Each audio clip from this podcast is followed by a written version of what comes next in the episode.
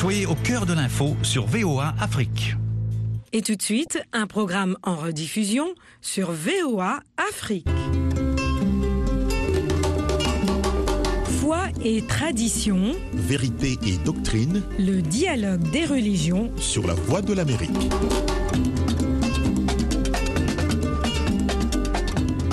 Bonsoir madame, bonsoir messieurs, bienvenue dans ce dialogue des religions. Eric Manilakiza en votre compagnie, Lionel Brunanilagahima assure la mise en onde. Ce soir, nous parlons de la lecture de la Bible. Selon Wikipédia, la Bible est un ensemble de textes sacrés pour les juifs et les chrétiens.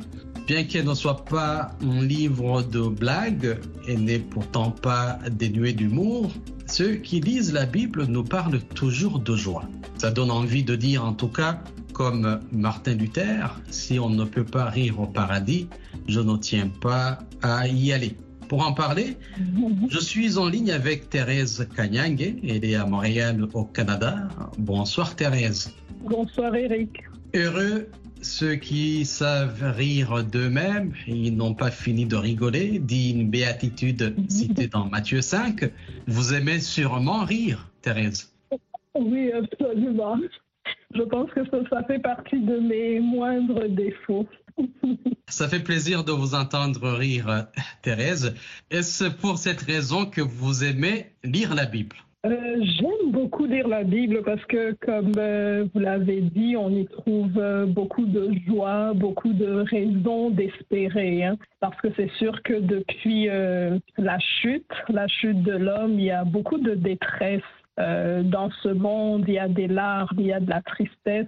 Donc, euh, la Bible, c'est quand même un livre où on peut trouver beaucoup de raisons d'espérer. Et au-delà, justement, de, cette tristesse, de cette noirceur qu'on trouve dans le monde, la Bible nous donne une raison d'espérer, de se lever le matin, de dire euh, je suis créé, je suis aimé par Dieu, le Tout-Puissant. Donc euh, oui, certainement, je dirais vraiment, dans la Bible, on trouve une raison de se réjouir au quotidien. Et vous riez après ou en lisant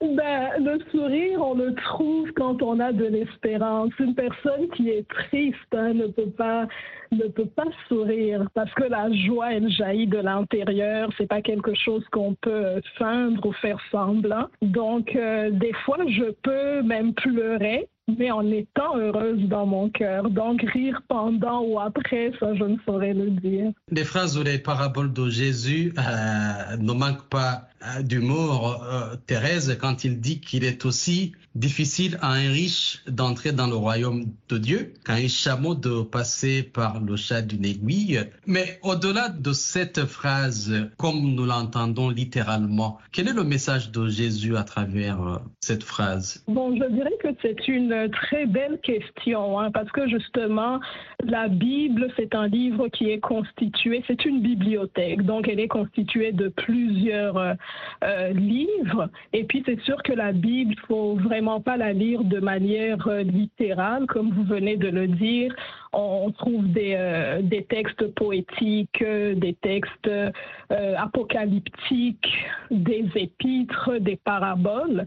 Et puis ce texte que vous venez justement de nommer, c'est c'est une parabole, mais qui ne veut pas dire qu'un riche ne pourrait pas rentrer euh, au paradis. Donc il faut aussi analyser le texte dans son contexte social. hein. Et quand on parlait du trou d'une aiguille, c'était à l'époque un genre de trou qu'on mettait, euh, qu'on trouait sur un mur.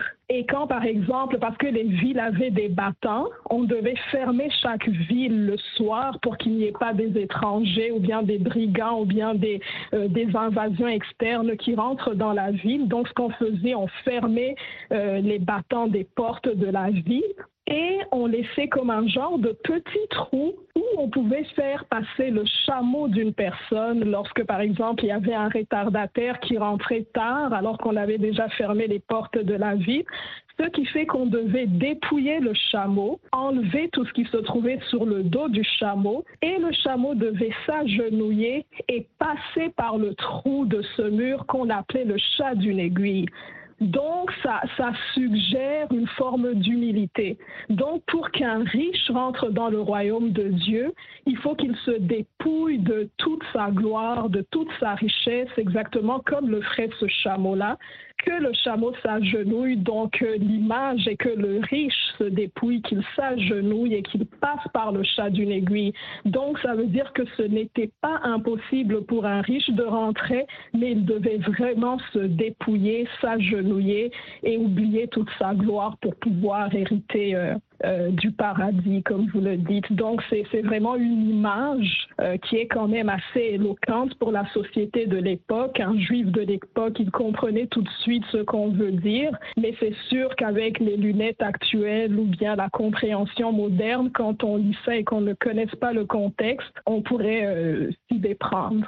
Jésus compare aussi le royaume de Dieu à une graine de moutarde. Oui. Thérèse, quelle est l'importance de lire la Bible? Vous avez souligné tout à l'heure la joie que la Bible apporte au lecteur. Quoi exactement? Le but premier de la Bible, la Bible, ce n'est pas un livre historique, ce n'est pas un livre scientifique. Il y a des gens qui essayent de faire ce qu'on appelle le concordisme, donc d'essayer de concorder euh, euh, les écrits de la Bible avec les vérités scientifiques actuelles, ce qui fait que souvent il y a comme des débats ou des combats entre euh, la foi et la science. Mais la parole de Dieu ou la Bible nous dit tout simplement que toutes ces choses ont été écrites afin que vous croyiez. Donc le but de la Bible, c'est de donner la foi à la personne qui est en train de lire afin que la personne croit que Jésus-Christ est le Fils de Dieu. C'est ça à la base le, but de la Bible. Est-ce que ça va de pair avec euh, de la méditation Ça va de pair avec de la méditation, mais je me dis que peut-être que la méditation naît dans le cœur de la personne qui croit déjà. Parce que les textes de la Bible peuvent paraître des fois obscurs hein, pour une personne qui n'est pas née de nouveau, s'il faut que j'utilise un jargon très, euh,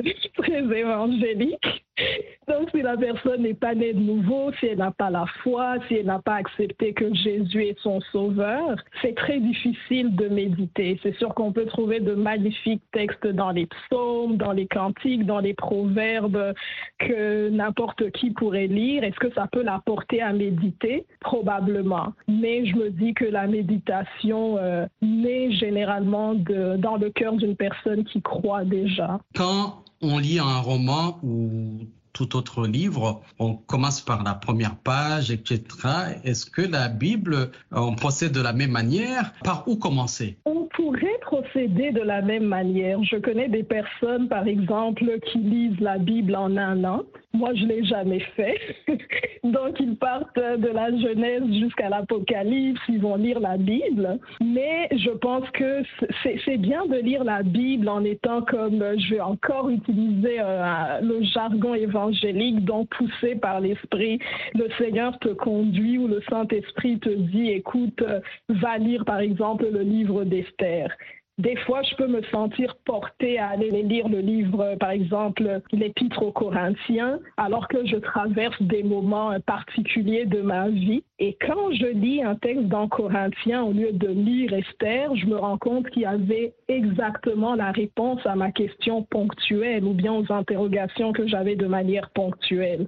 Donc, je dirais oui, on peut lire la, Bible comme on lirait euh, un livre, euh, tout autre livre, mais aussi on peut être dirigé par le Saint-Esprit et tomber sur un passage et puis lire la suite et être touché ou bien interpellé par le Saint-Esprit à travers cette portion des Écritures. Vous lisez régulièrement la Bible, vous donnez même des enseignements. Qu'est-ce que vous vous enseignez le plus souvent à votre audience? Oui, c'est ça. Euh, dernièrement, j'enseignais sur la vérité. Euh, donc, j'ai une série d'enseignements sur euh, la vérité parce qu'avec tout ce qui se passe dans le monde, il y a des slogans, la vérité, la liberté.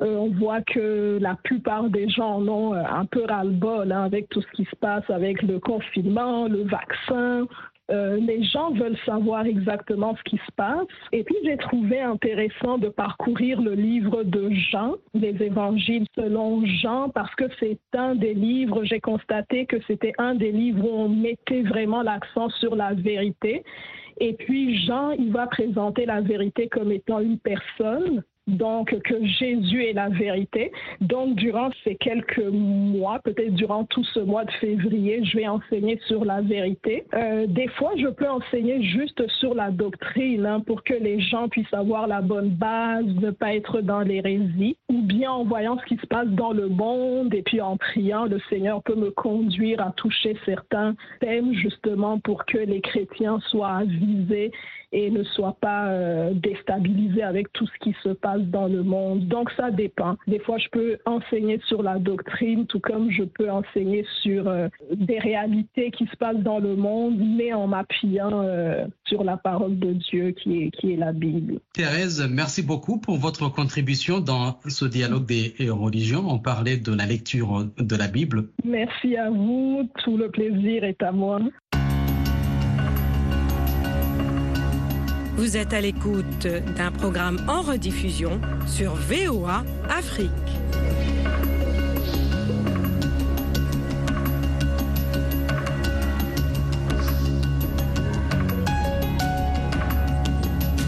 L'émission, c'est le dialogue des religions. Depuis Paris, je suis en ligne avec le père Steve Mike Nyonguru. Bonsoir, mon père. Bonsoir, Eric. Et bonsoir à tous vos auditeurs. Vous avez célébré la messe ce soir? Oui, comme euh, tous les jours, effectivement, j'ai célébré la messe ce soir. Quel était le sujet de l'évangile?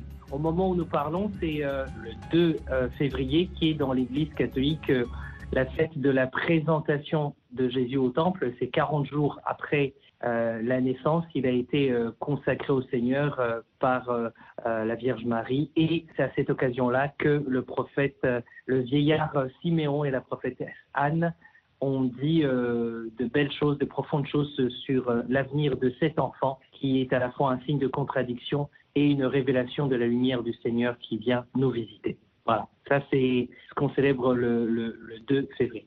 On parle de la lecture euh, de la Bible ce soir dans le dialogue des religions. Mon père, comment lire la Bible? Je reposerai une autre question pour vous répondre, c'est comment recevoir la Bible?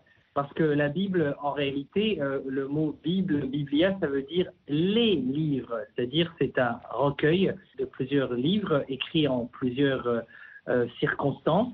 donc, dont l'ensemble forme ce que nous recevons comme la parole de Dieu, c'est-à-dire la révélation de Dieu qui se manifeste au fil et à mesure de la révélation à travers les, les prophètes, les rois, jusqu'à Jésus-Christ qui est l'ultime parole du Père.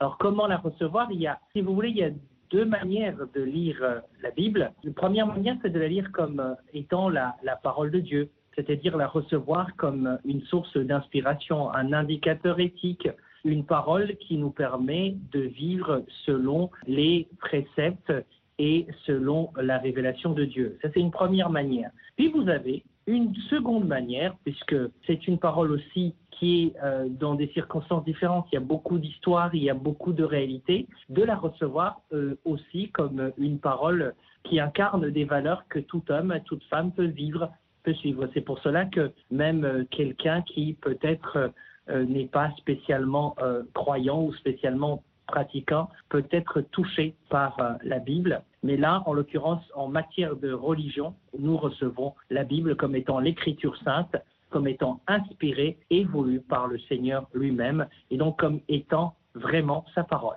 Voilà. Par où commencer? Parce que on peut s'ennuyer aussi. Alors, par où commencer? C'est une bonne question. C'est vrai qu'il y a plusieurs livres dans la Bible. Comme je l'ai dit, elle est liée à plusieurs circonstances. Par exemple, si vous lisez dans les, les cinq premiers livres de la loi, ce qu'on appelle le, Pentateuque, les cinq premiers livres de, la Bible, vous avez la Genèse, vous avez l'Exode.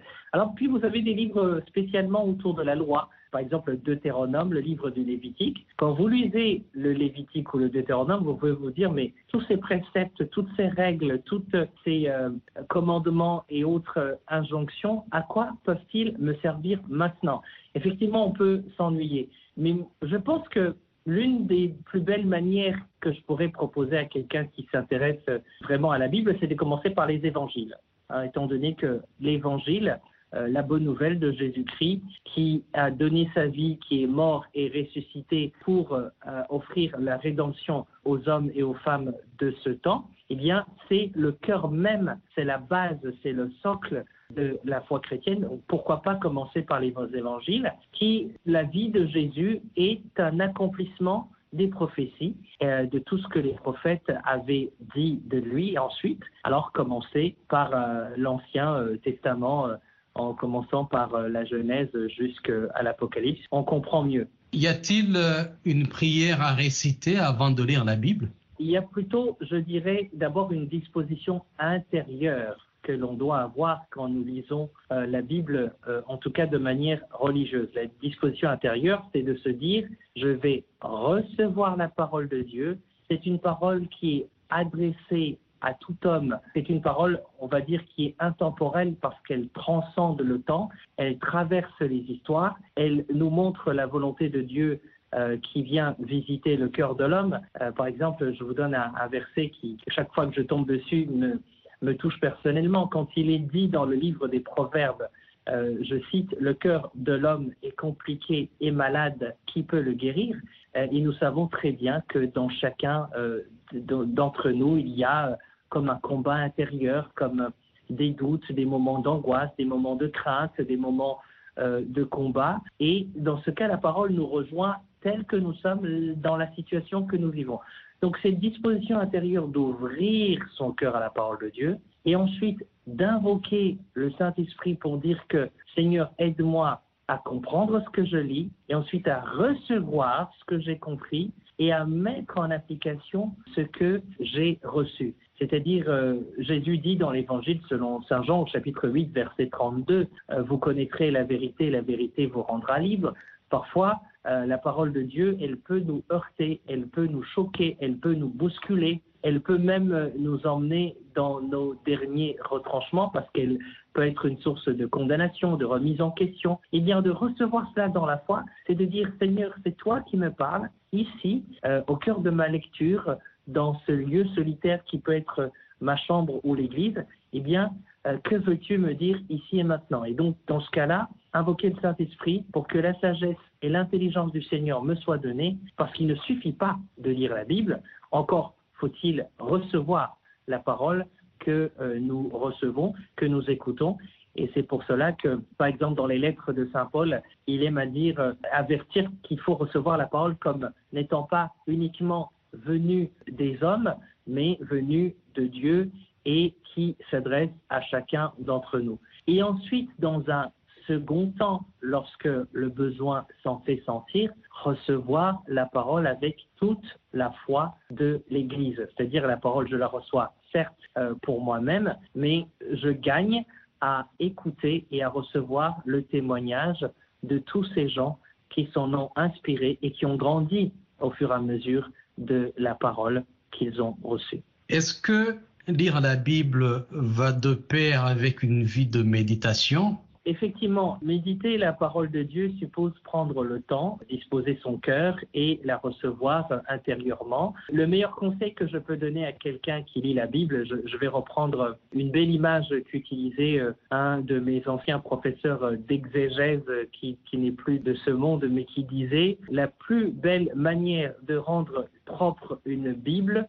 c'est de la salir. Qu'est-ce qu'il voulait dire par là? Il disait que les meilleures pages de la Bible, ce sont les pages jaunies parce qu'on les a fréquentées, parce qu'on a souligné, parce qu'on a relevé, parce qu'on a pris le temps de, vraiment les toucher. Et, et, donc il faut lire les livres, selon une expression hébraïque qui est très belle aussi, les livres qui souillent les mains. C'est-à-dire il faut vraiment la parole de Dieu, la recevoir dans ce cœur et méditer. Méditer, c'est vraiment réfléchir sur ce qu'on a reçu et ça nous implique à quoi? Ça nous incite à quoi? Dimanche dernier, on lisait euh, euh, à l'église euh, l'évangile où Jésus dit Faites attention à la manière dont vous entendez les paroles que je dis. Parce que écouter le Seigneur, c'est-à-dire recevoir, c'est se souvenir qu'il est présent, qu'il est là. N'oubliez pas que la Bible nous dit le Verbe, c'est-à-dire la parole éternelle du Père qui est Jésus-Christ, s'est faite chair et elle a habité parmi nous. Elle continue euh, à nous guider. Par contre, il, faut aussi faire attention à certaines interprétations qui, peuvent euh, être euh, à, à, problème au sujet à caution. Les catholiques ou les évangélistes ne lisent pas la Bible de la même manière, si je ne me trompe pas. Euh, il y a aussi des musulmans qui lisent le Coran. Y a-t-il un lien? Si vous voulez, je vais commencer par le lien, c'est que dans les deux cas, nous sommes face à euh, la parole de Dieu. C'est-à-dire qu'on on la reçoit comme étant une parole qui vient vraiment de Dieu, qui s'adresse euh, aux croyants. Ensuite, vous avez plusieurs euh, manière différente d'aborder ou d'approcher le texte. C'est-à-dire que dans la grande famille des chrétiens, vous avez, si vous voulez, trois grandes branches qui sont euh, le catholicisme, euh, le, protestantisme et l'orthodoxie. Les catholiques et orthodoxes, on est plutôt proches dans la manière de recevoir la parole de Dieu. Mais dans la famille des, protestants, vous en avez plusieurs types. Il y a des évangéliques, il y a des, des luthériens, il y a des méthodistes. La, différence n'est pas tant au niveau de la manière de recevoir que dans l'interprétation. C'est-à-dire, vous avez par exemple des livres qu'on qualifie de deutérocanoniques, il y en a sept que reçoivent euh, dans leur corpus euh, des livres de la Bible que reçoivent les catholiques et les orthodoxes. Mais c'est surtout au niveau aussi de l'interprétation où on va avoir une différence. C'est ce qu'on appelle en termes savants l'herméneutique biblique, c'est-à-dire la manière dont on interprète le texte que l'on lit. Et là, il y a des différences qui peuvent être fondamentales parce que vous pouvez avoir ce que j'appellerais un fondamentalisme biblique, parce que euh, à force de dire l'écriture seule, eh bien, la manière de l'interpréter peut être très littérale et parfois ça peut présenter des sujets à caution. Je vous donne un exemple, parce que des fois, il faut vraiment remettre dans le contexte de l'écriture. Quand il est dit, un exemple tout bête. Hein. Euh, quand il est dit dans la première aux Corinthiens qu'aucune femme ne doit prendre la parole et que les cheveux doivent être couverts, euh, nous sommes au premier euh, siècle dans, une circonstance du monde moyen-oriental où la, femme n'avait pas tellement de, place. Et maintenant, on voit dans les églises, dans toutes nos églises hein, chrétiennes, bah, des femmes lire la parole ou, même euh, pour le cas par exemple de l'Église catholique, des femmes donner euh, des temps de catéchisme et donc d'expliciter la parole à, d'autres personnes qui sont là. Euh, ce qui ne pouvait pas être le cas du temps de Saint Paul qui va écrire plein en référence aux premiers judéo-chrétiens, qui étaient des chrétiens issus du monde juif. Vous voyez, donc si l'on interprète littéralement ce passage-là, eh bien on dira que quiconque ne sera pas pareil, eh bien il n'est pas dans le droit chemin. Donc, nous, ce que l'Écriture sainte est la première source de foi de toute l'Église chrétienne, mais l'Évangile continue à s'approfondir, à euh, se recevoir. C'est pour cela que, par exemple, quelqu'un comme euh, euh, Saint Jean va écrire à la fin de son évangile que Jésus a fait beaucoup plus que ce qui n'est écrit dans les évangiles et que si on devait l'écrire, on n'en finirait pas. Donc c'est au niveau de l'interprétation. Alors j'imagine, pour le peu que j'en sais, que nous avons les mêmes difficultés euh, d'interprétation dans le monde musulman. Mais j'aimerais simplement dire une dernière chose par rapport à, à, quelque chose qui est assez extraordinaire avec la Bible, c'est que la Bible est à la fois parole de Dieu, mais elle est aussi entièrement écrite et donnée dans un langage humain. C'est pour cela que c'est une parole qui peut se recevoir humainement, puisque Dieu s'est fait homme en Jésus-Christ, c'est l'incarnation. Et donc, il a parlé le langage des humains. Pour comprendre ce que je dis, c'est que l'Ancien Testament est écrit en hébreu, sauf euh, les sept livres dont je parlais tout à l'heure. Le Nouveau Testament est écrit en grec. La première traduction de la Bible s'est faite en latin, qu'on appelle la Vulgate, et nous la recevons maintenant dans toutes les langues du monde entier. Ce qui n'est peut-être pas le cas euh, d'un livre comme euh, le Coran qui, lui, te reçoit et euh, se lit euh, encore euh, en arabe. Donc à partir de ce moment-là, l'approche n'est pas tout à fait la même. nous, c'est une parole qui n'est pas des fois directe, mais qui est passé par des prophètes, qui est passé par des rois, qui est passé par euh, euh, des, livres de sagesse, jusqu'à la parole ultime qui est Jésus-Christ. Et donc la révélation s'est manifestée progressivement. Et donc on peut la recevoir aussi euh, en cette logique-là, tout en sachant que c'est vraiment Dieu qui nous parle et qui, qui nous parle aujourd'hui et maintenant. Merci beaucoup, mon père. Nous arrivons au terme de cette édition de Dialogue des religions consacrée à la lecture de la Bible. Eric Manilakiza était à la présentation, la mise en onde de la Gahima. Excellente soirée à vous tous et à la prochaine. Vous étiez à